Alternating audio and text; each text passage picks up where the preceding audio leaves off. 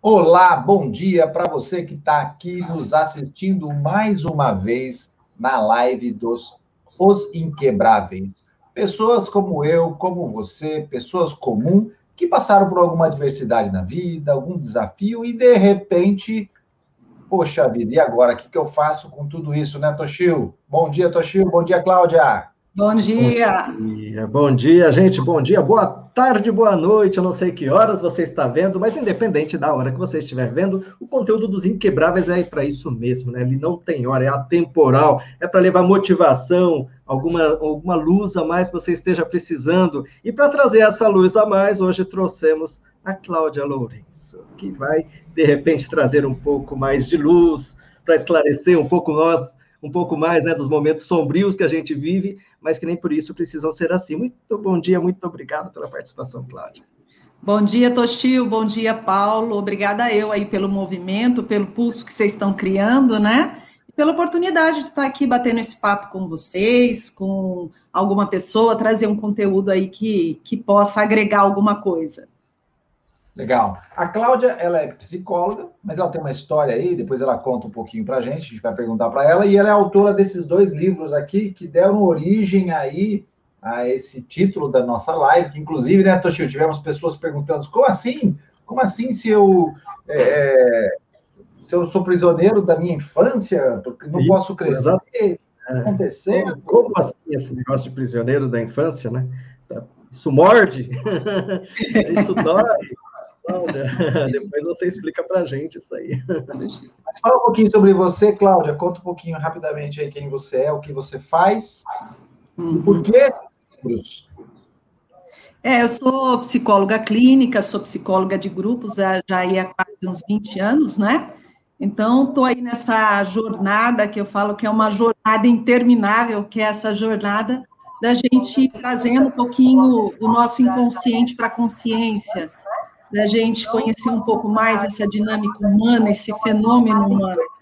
Então, eu trabalho dentro do consultório, escrevo um pouco aquilo que me toca, né? aquilo que realmente faz sentido para mim, aquilo que eu fui agregando e descobrindo durante esses 20 anos de estudo, de experimentação comigo mesma, né? Porque eu digo que a gente é o grande método. E aí onde saiu essas duas obras, junto com a minha parceira Cláudia Zacarias, que foi fruto de um estudo que a gente fez, de um processo nosso mesmo, de estudo e de observação clínica e aprendizado aí. E aí surge o Prisioneiros da Infância e o Crescer Dói. Né? Então, um pouquinho dessa jornada aí, que é a jornada de todos nós, na verdade, né? Que é essa busca de nós mesmos.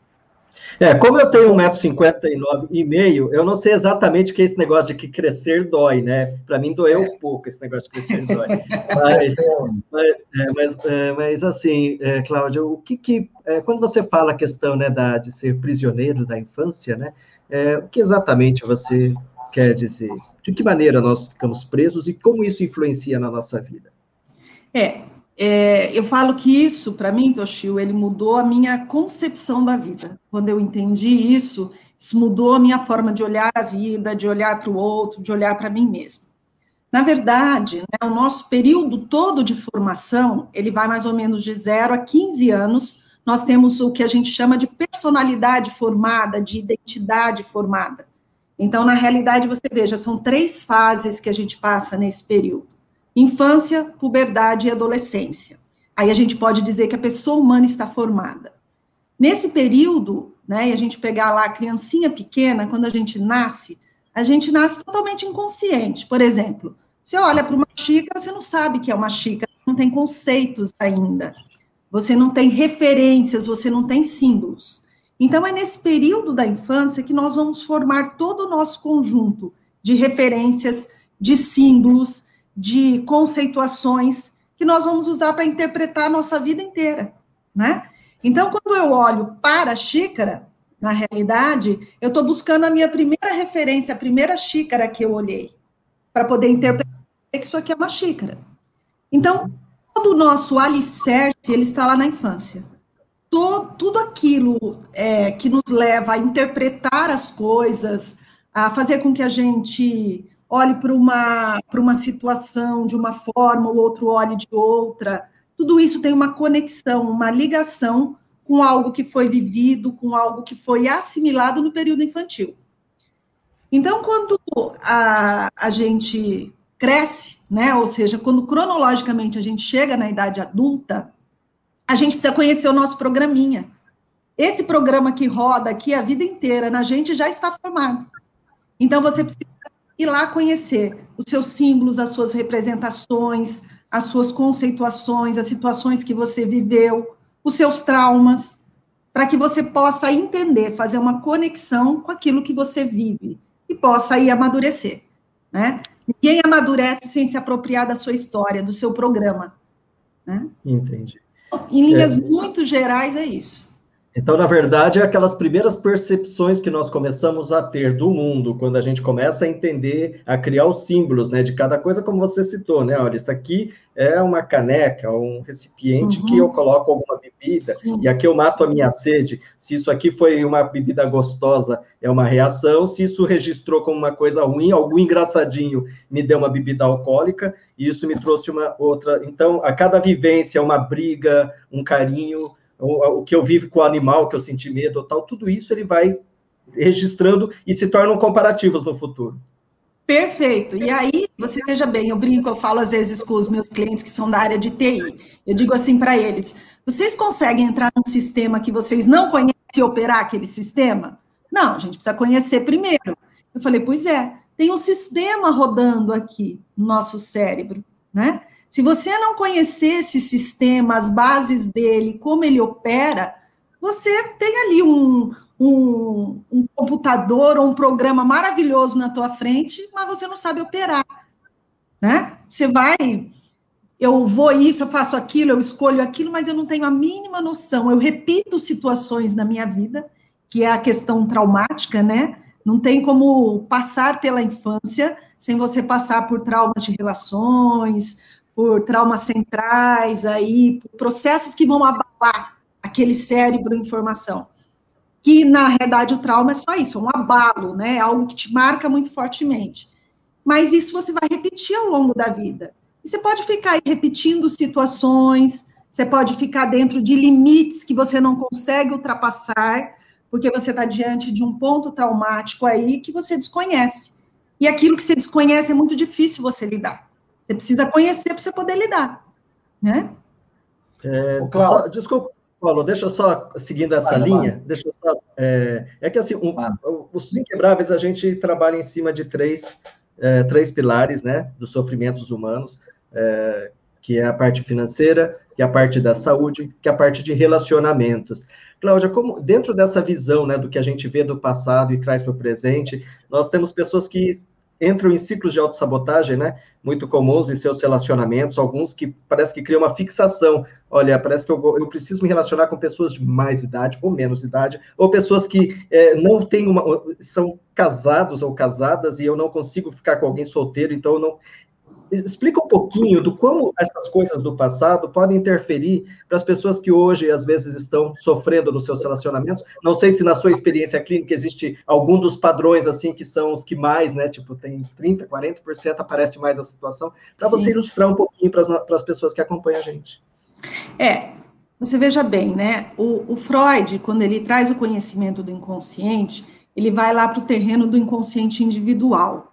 O que é o inconsciente individual? Nada mais que o nosso período de formação, que é o nosso período infantil, onde nós vamos formar essas representações. Então, você veja bem, é, o inconsciente, na realidade, ele está o tempo todo tentando se tornar consciente, tentando fazer com que você se assenhore daquilo, com que você conheça aquilo, né? Então, nós vamos, de uma forma inconsciente, criando situações onde a gente vai ali repetindo um, pra, um padrão.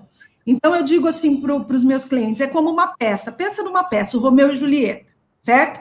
Ele tem uma temática, que é aquele amor impossível, duas famílias rivais. Você pode encenar o Romeu e Julieta em grego, em chinês, com outros atores, com outras roupagens, mas são sempre os mesmos elementos. Então, é mais ou menos o que a gente faz na nossa vida. A gente vai reencenando, né? Processos que são muito fortes, que estão muito marcados ali no nosso inconsciente individual, de várias formas. Então, assim, seja na situação do trabalho, seja na situação do relacionamento, vamos imaginar que ali tem uma pessoa que ela teve uma mãe muito narcisista e ela ficou muito submetida ao controle daquela mãe, se sentia ali muito castrada, ela não conseguia se expressar perante aquela mãe. E aí, de repente, você vai ter aquele indivíduo ali na idade adulta, ele vai sempre procurar figuras ou ele vai estar aí colocando figuras nesse papel e ele estará se sentindo daquela forma se sentindo ali exprimido, se sentindo sem poder de expressão perante aquela figura, seja ali um marido, seja um chefe, ou seja, ele vai repetir aquela situação original lá dele, da qual ele não conseguiu sair ainda, da qual ele está prisioneiro, e aí o inconsciente fica repetindo, repetindo, repetindo, até que ele consiga ver e ele consiga dar uma resposta àquilo, ele consiga sair daquilo, ele consiga se libertar daquela situação que está prisioneiro, uma situação primeira lá da formação dele. Uhum. Ô, Cláudia, é, eu, eu li o primeiro livro, li o segundo. O primeiro livro é uma fase da nossa vida aí, a Cláudia pode falar exatamente a fase que é, e você sabe, quando eu leio, eu rabisco, estudo e me aprofundo.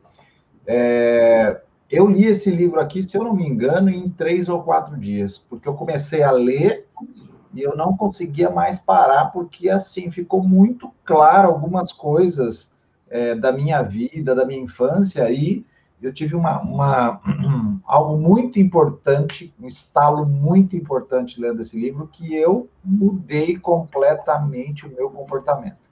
Então, o poder que às vezes você tem, se encontra, né? Muitas vezes você encontra em alguns livros, e ele me deu um estalo e eu mudei minha vida em, em alguns aspectos. Eu queria que você falasse um pouquinho desta fase exatamente aqui, justamente o título do livro, Prisioneiro, por que, que nós somos e, e, como é que a gente transpõe isso, na verdade, como é que a gente ultrapassa limites, como é que a gente sai dessa, uhum. desse cenário que está lá na infância, né? Por que a gente está prisioneiro lá? Então, nós somos, né, Paulo, nós somos seres relacionais, a gente se forma na relação. As nossas primeiras e mais importantes relações estão lá na infância com as figuras parentais, com a mãe principalmente, depois pai, irmãos. É ali que, como eu disse para vocês, nós vamos aprender a conceituar tudo. É ali que nós vamos lançar o primeiro olhar para nós. É ali que nós vamos lançar o primeiro olhar para o mundo, né? E assim, aquela frase vale muito. A primeira impressão é a que fica, né? E todas as nossas primeiras impressões estão ali. Ali nós vamos formar o alicerce onde nós vamos sustentar o edifício ali da personalidade, onde nós vamos sustentar uma identidade que vai nascer. Então, você veja bem, é, a forma, por exemplo, como nos tratam, como nós somos tratados, nós, como nós sentimos que foi o trato da nossa mãe conosco, do nosso pai conosco, ou uma outra figura que cuidou de você, isso vai formar um molde. Será que nós podemos chamar de molde relacional. Esse vai ser o molde com o qual você vai se relacionar com você e com que você vai se relacionar com os outros, certo?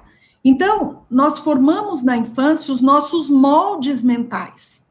É ali que a gente viveu as nossas primeiras experiências de rejeição, de abandono, de medo. É ali que a gente confrontou. Um dia a gente errou e como é que alguém agiu conosco frente àquele erro? Como é que nós fomos ali tratados mediante inúmeras situações?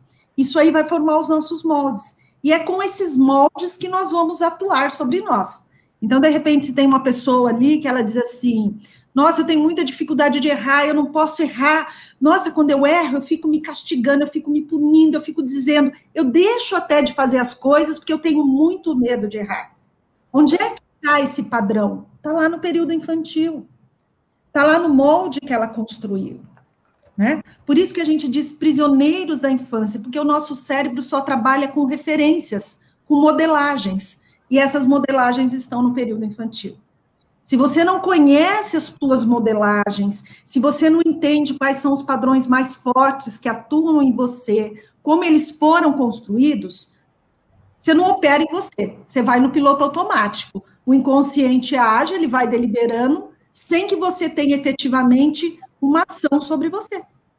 Né? Então, eu, eu costumo dizer para as pessoas assim: as pessoas que me procuram, que eu atendo, seja a queixa que elas tiverem, Paulo, que elas trouxerem ali para mim, tem um fio condutor lá com o período infantil dela entendeu? Aquilo que ela está vivendo, a forma como ela está reagindo àquela situação, o limite que ela está encontrando ali, a dor, a forma como ela está lidando com aquela dor, tem a ver com algo que ela viveu ali no período infantil, algo que está gravado nela. Então, o Prisioneiros da Infância é isso, é a gente entender esse alicerce, essas modelagens, em que padrões eu funciono, como isso foi construído e como, conhecendo isso, eu posso começar a atuar sobre isso? Aí é outra conversa. Que aí é o crescer dói, né? Porque o crescer dói é aquela fase da vida que é o limiar entre a infância e a adolescência. É a fase que a gente deveria ultrapassar a fase infantil. Ou seja, era que a identidade infantil deveria ficar lá para trás e a gente começar a consolidar caminhar para a consolidação de uma, de uma identidade adulta, né?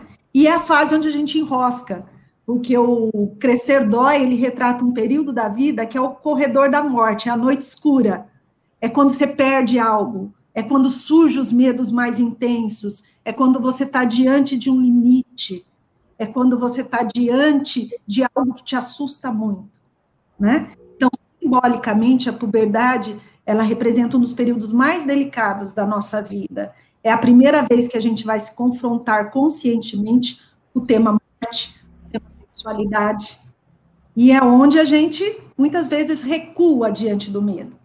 Né? Então, quando as pessoas perguntam para mim, crescer dói, eu digo assim: olha, crescer dói, mas também liberta. Porque é, é a passagem de uma etapa para outra, e isso vai acontecer a vida toda, né? Vocês trabalham muito com esse tema aqui, que é essa jornada de morte e renascimento. Essas pessoas que vocês trazem aí os exemplos de superação, o que, que ocorre com elas? Elas estão no momento da vida em que elas estão frágeis, abatidas, vulneráveis, vivendo seja uma morte financeira, uma ameaça de morte saúde física, à sua identidade física, a uma morte de um relacionamento, a perda de algo significativo. Esses são os momentos da vida que o caos se faz na nossa vida, o escuro, o estreitamento. E é aquele momento que a gente está um limite. Ou a gente ultrapassa, rompe, e para isso a gente tem que passar pelos nossos medos infantis, ou a gente precisa de medo. E fica ali, né? Paralisado de medo, naquela situação que patina, impotente, não sai do lugar. Muitas pessoas vão ficar vivendo isso. Ficam ali, ó, naquele corredor. E aí não, não dá esse salto para o crescimento. Cláudia, é, esse corredor, né, é uma, é, esse local a gente é um jeito também da gente falar, usa-se muito, Sim. né, a zona de conforto. Mas na sua opinião, por exemplo, é claro que assim, né, de uma maneira geral, porque cada caso é um caso, mas Sim. assim existem pessoas que em momentos decisivos ou difíceis, algumas meio que conseguem é, achar uma força, achar um jeito, ou, ou reconstrói assim, tipo, ela nem sabe de onde que saiu a força e age e faz, e dá o próximo passo, e consegue é, trazer essa energia positiva, qual, que é o caso dos nossos convidados. Agora, uma grande maioria também, nesse momento é onde ela trava, e se volta a viver o mesmo problema, ela também continua travando, e ela vive uma vida infeliz se sentindo impotente perante isso. Por que, que algumas pessoas. Aí você fala que tudo é um reflexo também do que foi vi, vivido no passado. Mas por que, que certas pessoas conseguem fazer essa travessia e outras não? É um acaso? É um pre, é, já está predestinado isso? Já tem uma força que alguma coisa que já teve no passado que lhe dá essa força? Ou qualquer pessoa poderia conseguir trabalhar isso se ela não consegue sozinha? Como que é a sua opinião? Sim. É, apesar de você dizer, né, cada caso é um caso, sim, cada caso é um caso, Toshio, Mas todos os casos seguem um padrão geral, por isso que a gente pode estudar. Então, quando o Campbell ele traz aí a jornada do herói, ele traz passos dessa jornada. Simbolicamente, ele está falando o quê? Da jornada de todos nós, de momentos pelos quais todos nós iremos passar, né? Que, que é muito o que vocês narram aí nas histórias, que é esse momento em que a pessoa está ali dentro de um limite. Quando a gente está no limite, a gente também está diante de uma possibilidade, né? E porque alguns conseguem transformar essa, esse limite numa possibilidade de crescimento e outros não. É, na jornada do herói, a gente vai encontrar ali, é, tem um dos passos da jornada. Então, se a gente pensar só rapidamente, só para dar um exemplo, né? Por exemplo, a jornada do herói tem ali o mundo comum, né?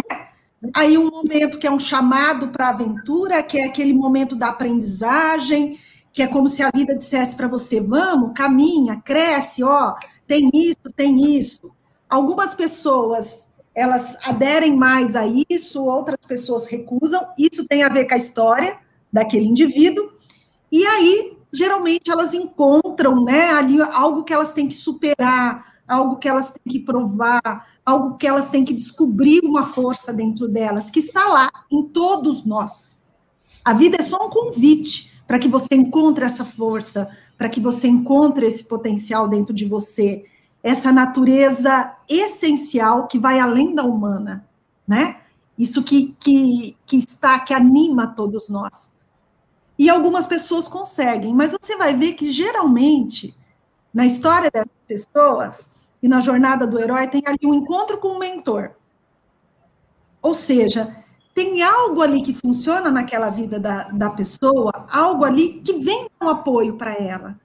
Algo ali que vem dizer para ela: olha, é possível, vai, caminha, né? Então, por exemplo, vamos dizer que tem uma pessoa aqui assistindo uma história que vocês estão contando. Por que, que ela ouve, ela se encanta com aquela história? Aquilo lá muitas vezes está servindo para ela de um referencial que ela não tem, de que é possível. E aí ela se utiliza daquilo para dar aquele passo que ela precisa dar. Então, esse mentor ele pode vir como uma pessoa que já fez, como uma história, como um processo terapêutico, um grupo de desenvolvimento que ela fez, que faz com que ela confie que ela possa ser capaz de ultrapassar aquilo, que ela possa encontrar.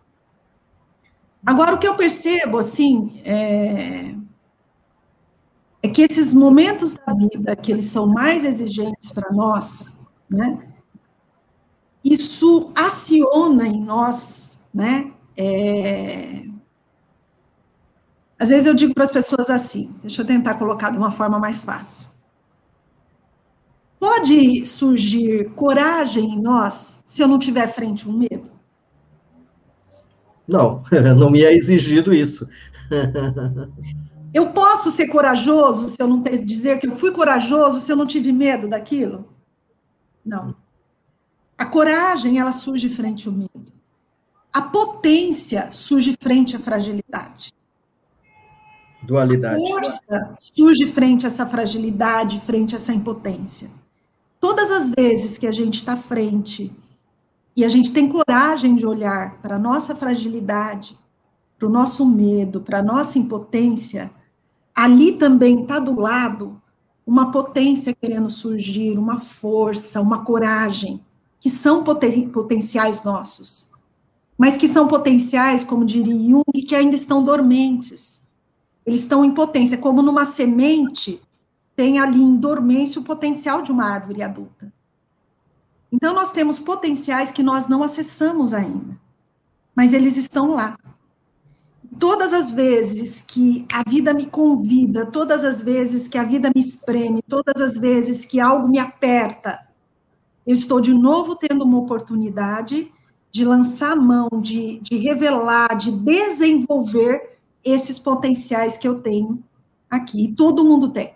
As adversidades podem ser, então, consideradas também como um chamado ou não? Sim. É, é difícil a gente, a gente assimilar essa ideia, né, de que nós somos construtor da nossa realidade, porque a gente faz isso de uma forma muito inconsciente, né? Mas daquilo que está assentado em nós, dentro das nossas necessidades, dentro dos nossos limites, dentro do próximo passo que a gente já está pronto para dar, certo? Então, veja, ó, eu já posso dar um próximo passo, eu posso ir além disso aqui, além desse aprendizagem. O meu inconsciente vai armando né, as situações, vai operando na realidade para que eu esteja diante de situações que me favoreçam dar esse próximo passo. Que me favoreçam, né, dar essa sequência de desenvolvimento, de expansão. Porque a vida nada mais é do que esse processo de expansão, onde eu vou expandindo e desenvolvendo coisas que eu já tenho em potência em mim. Ô, Cláudia, em, em algum momento a gente já conversou e, e você soltou uma, uma, uma uma frase, uma palavra sobre adultos infantilizados. E fazendo uma, uma relação, claro, com o livro Prisioneiros da Infância, é, se eu estou prisioneiro lá na minha infância, eu me torno adulto, porque não tem jeito, né? Eu vou, vou, vou virar adulto, de alguma forma, pela relação do meu tempo, da minha idade, mas eu continuo, de alguma forma, um adulto que prisioneiro da minha infância e sou infantil. Naquele momento eu comecei a, pre a prestar mais atenção e percebo, percebi muitos adultos infantilizados. E, e qual é o, o, o, reflexo disso, a consequência disso para a sociedade, para as famílias, para as pessoas, né? Eu, eu sou um adulto infantilizado, caso e, e com outro adulto infantilizado, tenho um filho e educo ele como adulto infantilizado. Qual a consequência disso que a gente pode ver no, no cenário geral hein? É. Quando a gente fala adulto infantilizado, o que, que nós estamos trazendo? A ideia que nós estamos trazendo. Nós temos uma linha de desenvolvimento biológico, cronológica, que ela não para. Você pode dizer assim lá na puberdade, não quero crescer. E você vai crescer, seu corpo vai se transformar e vai passar pela, pela fase de adolescência, adulto, de envelhecimento. Ou seja, essa linha não para. Agora, nós temos uma linha de desenvolvimento que é a nossa linha psicológica, emocional. E essa pode ser travada. E essa pode sofrer alguns estrangulamentos ali no seu fluxo. Então, eu posso chegar ali aos 35, aos 40, aos 50 anos, e eu ainda tenho pontos, posturas, uma forma de sentir, uma forma de reagir, que não é de um adulto maduro, mas de uma criança. Eu tenho medos ainda infantis. Eu tenho ainda visões de alguma coisa que são muito infantis. Ou seja, eu estou cronologicamente com uma idade, mas emocionalmente eu estou parado em alguns pontos do meu desenvolvimento. Geralmente ali na, infância sofre os maiores abalos. E aí, qual é a consequência disso? A consequência disso é uma paralisia de fluxo. A consequência disso é aquele indivíduo que ele está ali, ele tem todo um potencial, como todo indivíduo tem, mas a vida dele não anda. Ele não consegue ter fluxo financeiro, ele não consegue ter, ele não consegue ficar bem com ele mesmo, né? Ele está assombrado por medo infantis, então ele fica paralisado em pontos. Ai, se eu for rejeitado, ai, eu não consigo, ai, eu não dou conta, ai, se eu errar, e se eu passar vergonha. Isso são todos medos infantis. Ele fica preso em inseguranças, né? Ele fica preso em relacionamentos em que ele quer que o outro supra ele, que o outro cuide dele como se ele fosse um filhinho e o outro fosse o papai ou a mamãe dele. Ele quer que alguém dê direção para a vida dele. Ou seja, ele não assume as tarefas da vida adulta. Ele não consegue pisar no solo adulto e ser responsável pela vida dele, responsável pelas consequências das decisões que ele toma. Muitas vezes ele nem consegue tomar decisão. Ele precisa que alguém decida por ele, de tão infantil que ele está. Então você veja, ele não consegue ser responsável, pelas ações dele no meio, pela vida dele, é tudo culpa de alguém fora. Ah, foi o fulaninho que fez, é o governo, é isso. Tudo é impedimento para ele, porque ele está parado no fluxo infantil. E aí, como você deu o exemplo do casal, vão ser crianças criando crianças. E a gente vai manter um ciclo de adultos infantilizados. Porque esses pais também infantil, eles usarão os filhos para suprir carências, eles usarão os filhos para realizar os sonhos infantis deles, que eles não realizaram porque eles não tiveram fluxo. porque eles estacionaram numa fase da vida e não ficaram paralisados ali, não conseguiram ir para frente. Eles serão adultos destrutivos no meio, inconscientes, irresponsáveis. A jornada da vida, eu costumo dizer, ela é uma, uma travessia da consciência infantil, das posturas infantis para uma consciência adulta, para uma, uma postura adulta. Se eu ficasse aqui falando a manhã inteira com vocês, se a gente ficasse dias aqui, por detrás de cada ação é, destrutiva na própria vida do indivíduo ou no meio, nós vamos encontrar uma postura infantil. Ele prisioneiro ou uma postura infantil. Então, se a gente quiser mudar efetivamente uma sociedade, isso já tem muita gente falando, nós temos que investir hoje, primeiro, na educação de adultos, porque são eles que vão educar a nova geração. Nós temos que ajudar esses adultos a amadurecerem, a se tornarem, se apropriarem mais de uma consciência, uma postura adulta, para que eles possam é, dar uma educação para o amadurecimento para as crianças para que elas encontrem um caminho um pouco mais aberto do que nós encontramos. Uhum. Né? É. No caso, é, é, Cláudia, por exemplo, né, então, dentro dessa, dentro dessa visão, né, é, a gente também sofre a, automaticamente a influência da educação que tivemos, né, baseado na visão que os nossos pais, cada um, também teve, de, de das referências dele. Então, é uma coisa meio que às vezes perpetuam coisas, né? Sim. A é assustador, viu, Toshio? É. é assustador quando a gente começa a ver que parece que a gente está preso dentro de um ciclo. Uhum. E, e a pessoa só consegue, na verdade, se buscar a libertação a partir do momento que ela, que ela entende, ela se choca com algo que de repente ela, ela percebe que tem algo errado, ela não sabe exatamente o que. Procura um terapeuta ou assiste uma live nossa e de repente ela fala: Cara, acho que isso aqui estou me identificando, acho que eu estou com alguma coisa, isso está me deixando triste, isso está tá, tá me prendendo. E aí é, é, é, esse momento que ela tem que buscar realmente uma forma de encontrar o que está lá para poder destravar. É isso mesmo, né, Cláudia? É, Porque se ela não percebe, ela não, não tem nem como ter referência. É, é, que a gente, até o pensamento infantil, faz com que a gente acredite muito em mágica, né? Então a pessoa acha que ela chegou lá cronologicamente, ela começou a idade adulta, ela acredita que ela é um adulto. Magicamente ela virou adulto. Ela virou ali a chavinha e ela virou um adulto. Não. A tarefa de adultecer, a tarefa de amadurecer é um investimento, é uma aprendizagem, é um processo qual nós temos que tomar as rédeas. Ninguém amadurece emocionalmente só porque os anos passam.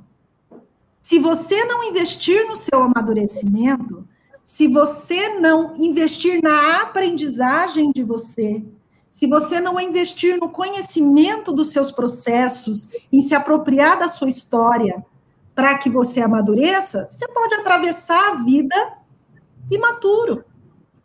E aí você vai chegar lá na velhice, as pessoas perguntam assim para mim: por que, que o idoso fica com comportamentos tão infantis? Ele vira criança de novo? Eu digo, não, ele nunca deixou de ser.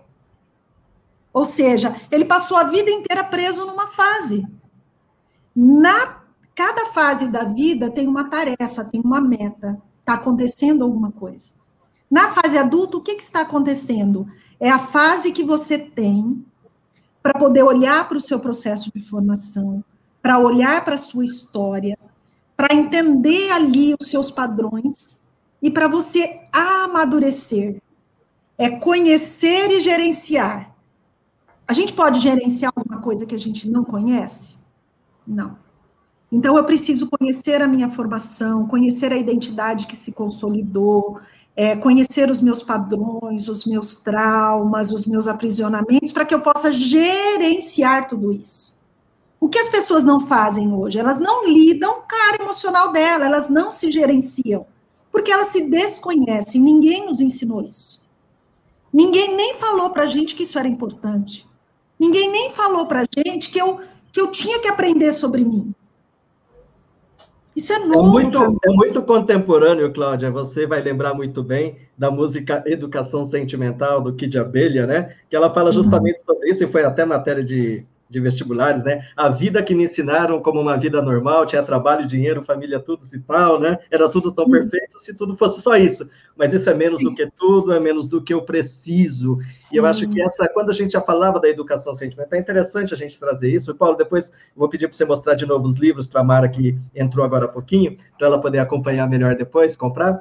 Mas acho que é, é legal isso, né? Às vezes a gente fica é, achando que a educação é aquilo que eu aprendo lá na escola, e a gente tem a questão da formação nossa, não só intelectual, né? O exercício dos músculos do cérebro, que a educação serve, Sim. mas a de caráter, né? E também de autoconhecimento, que é o que você está falando. Se a gente não busca, não tem como trazer, não tem como Sim. aprender, não tem como saber, né?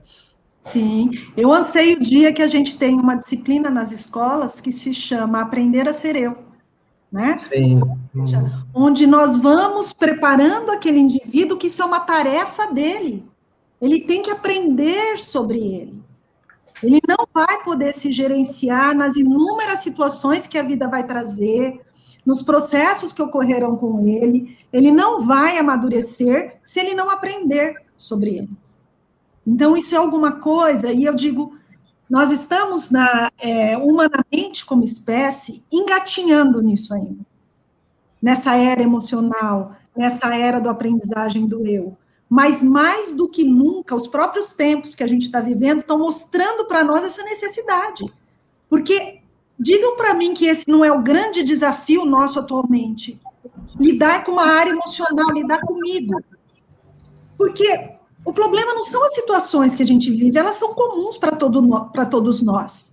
Todos nós viveremos situações de conflito, viveremos situações de medo, viveremos situações de exigência, todos nós viveremos situações e momentos que nós seremos apertados, nós viveremos a dificuldade do, nas relações.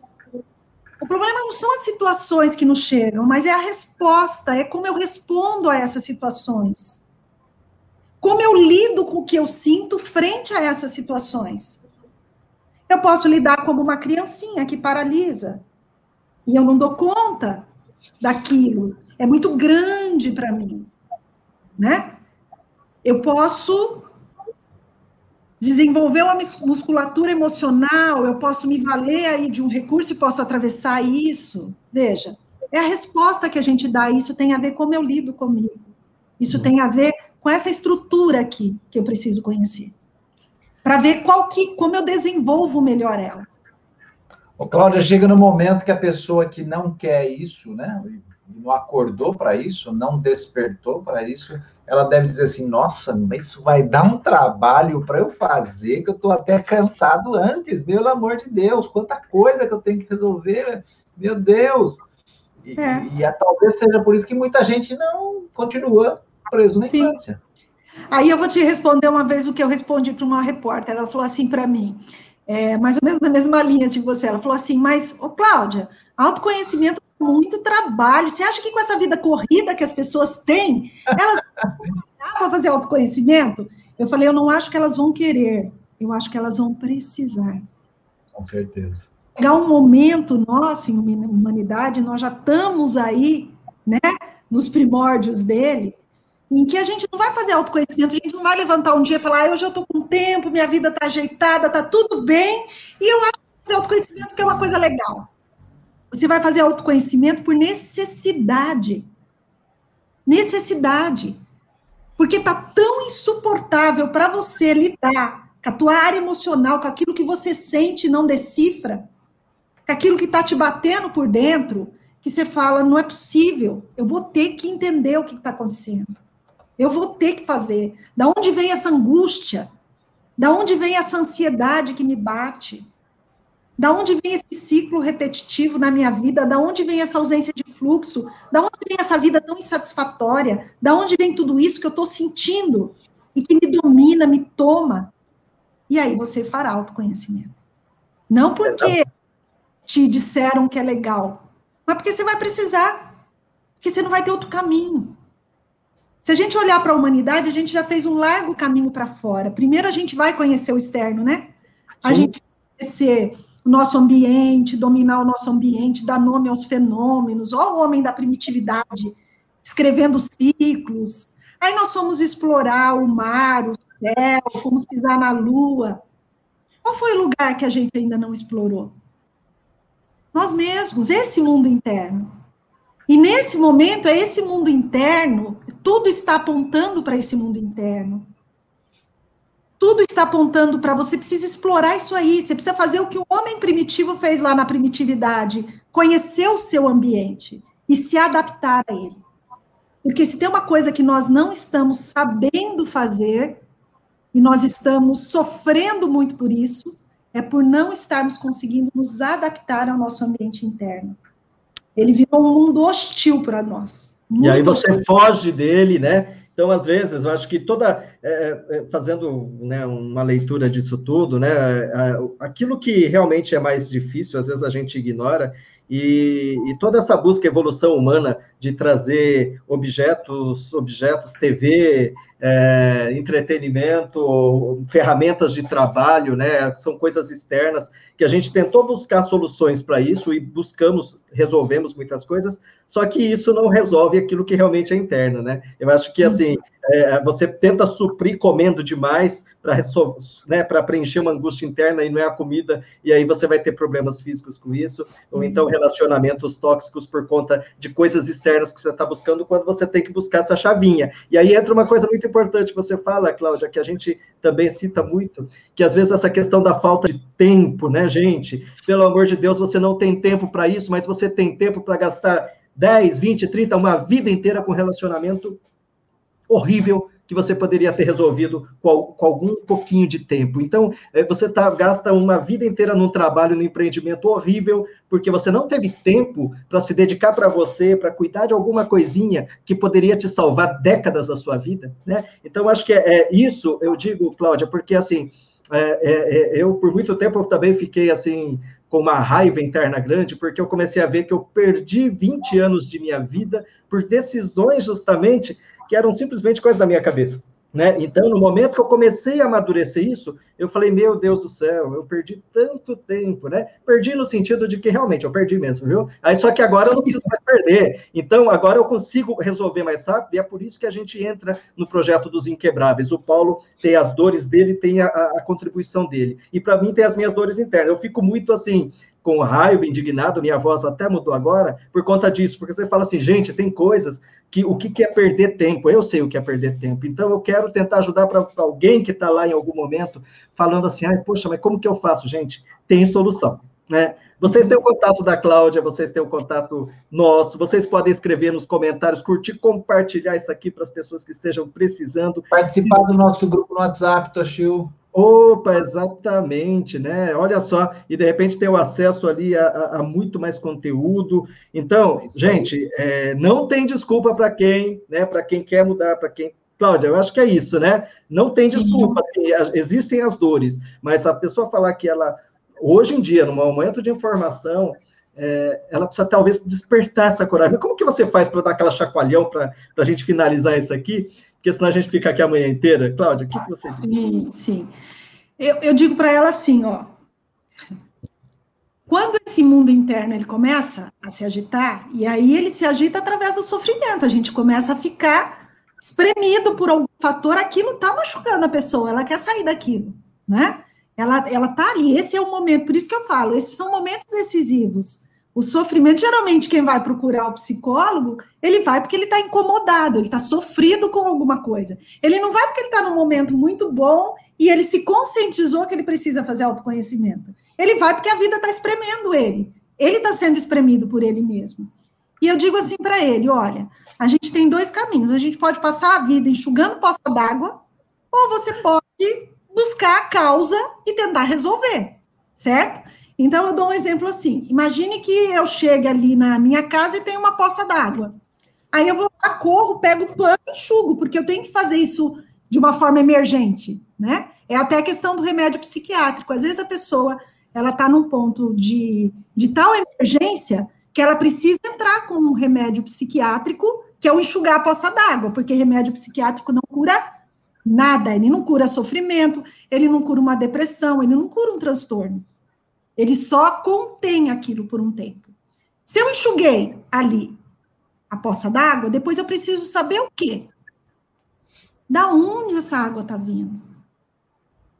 O que está causando essa ruptura? O que está causando isso aqui? Porque se eu não encontrar isso, se eu não achar isso, se eu não buscar isso, eu vou passar a vida entrando na minha casa enxugando a poça d'água. E com aquele problema se alastrando. Então, assim, eu digo para a pessoa: só tem um caminho, e o caminho é para dentro. Na realidade, a vida só tem um único desafio. E esse desafio é você. Os desafios externos são só um convite para você lançar mão e fazer um único trabalho, que é trabalhar com você, que é o desafio de você pisar no teu solo íntimo, que é o desafio de você se conhecer. Isso não é novo, né? Se a gente pegar o Sócrates lá na antiguidade, ele diz assim: conhece-te a ti mesmo. Só tem esse caminho. E continua só tendo esse caminho. Então, ou você faz, ou você, você vai margem da vida de miséria, podendo ter uma vida abundante. É. Bom, é, certamente, né? Eu acho que uh, esses nossos especialistas, né, Paulo, são espetaculares. Futuramente, Nossa. né, a gente, né, futuramente a gente pode trazê-los convidá-los novamente, né? O pessoal vai colocar também algumas perguntas e tudo mais.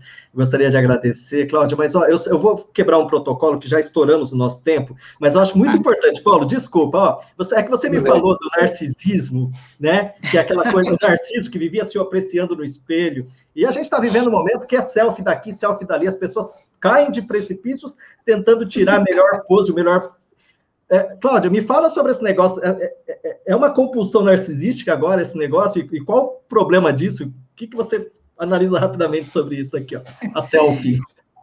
É, é, mais um processo da gente tentar se distanciar da gente, da realidade, né? É mais um processo de muitas vezes. Você veja, hoje nós estamos vivendo um século, o nosso grande desafio é lidar com aquilo que a gente sente.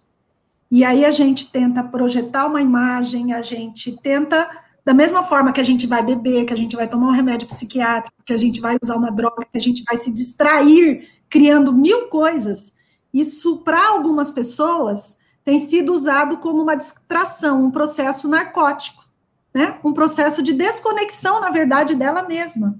É um processo dela ficar obsessivamente olhando para algo fora e não olhar para ela, né? Então, na realidade, é, é, mais um processo que a gente tem visto em muitas pessoas de se desconectarem daquilo que elas efetivamente precisam fazer, que é olhar verdadeiramente para ela. Ela fica olhando só para a imagem. Ela fica só olhando para a projeção. Porque é mais fácil olhar para a projeção, trabalhar na imagem, do que trabalhar por dentro. O que realmente está por trás daquela imagem. Esse é um trabalho árduo, esse realmente é uma jornada do herói. Esse é um, é um caminho que nós teremos que fazer aí e que ele envolve um esforço muito grande, viu, Paulo? Não é fácil, não. E é um trabalho para a vida. Ele não acaba. Muito bom. Toshio, foi muito bom para mim, mas eu acho que foi muito melhor para você, que você estava empolgado, hein?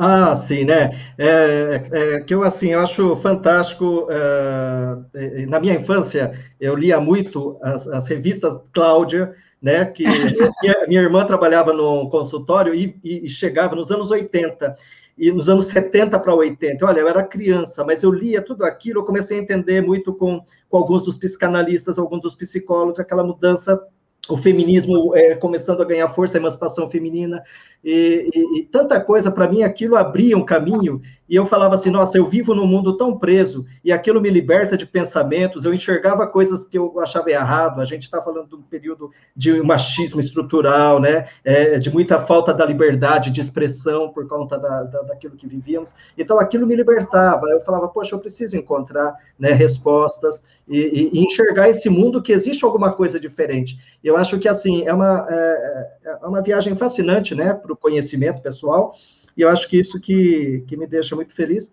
e espero que possa ter contribuído também com os nossos é, com os nossos fãs, as pessoas que nos acompanham, Paulo, que tudo isso aqui é feito é, para eles, mas óbvio, a gente também curte bastante essa jornada. Né? É, e eu encerraria dizendo assim para vocês: crescer dói, mas liberta, expande. Crescer é você aprender. Né? Então, você veja aí aquela criança expandindo, aquela criança percebendo quanta coisa tinha ali para crescer, para aprender. Então, crescer é esse processo expansor. A expansão, ela, ela é desconfortável em muitos momentos, mas ela também é libertadora, ela é excitante. Então, crescer dói, mas liberta, expande. Muito bom. Coma mais pipoca. Os contatos da Cláudia para você na descrição do vídeo aqui, da live, também no Spotify, se você quiser escutar essa live outras vezes. E também vou deixar o link para você adquirir aqui os livros da Cláudia, que vale Exatamente. a pena, recomendo. Eu acho que vai contribuir muito para o seu crescimento pessoal. E ficamos por aqui, né, Toshio? Muito obrigado, Cláudia. Obrigada para vocês, obrigada pela oportunidade. Muito obrigado. Um beijo no coração de todos. Ah, até o próximo encontro nosso com os Inquebráveis semana que vem. Ah, e terça-feira à noite, às 8 horas, sempre uma live nossa, eu e o Paulo trocando ideias. Lá no Instagram, aí a live no é Instagram. no Instagram. Isso daí. É isso aí. Até mais. Tchau.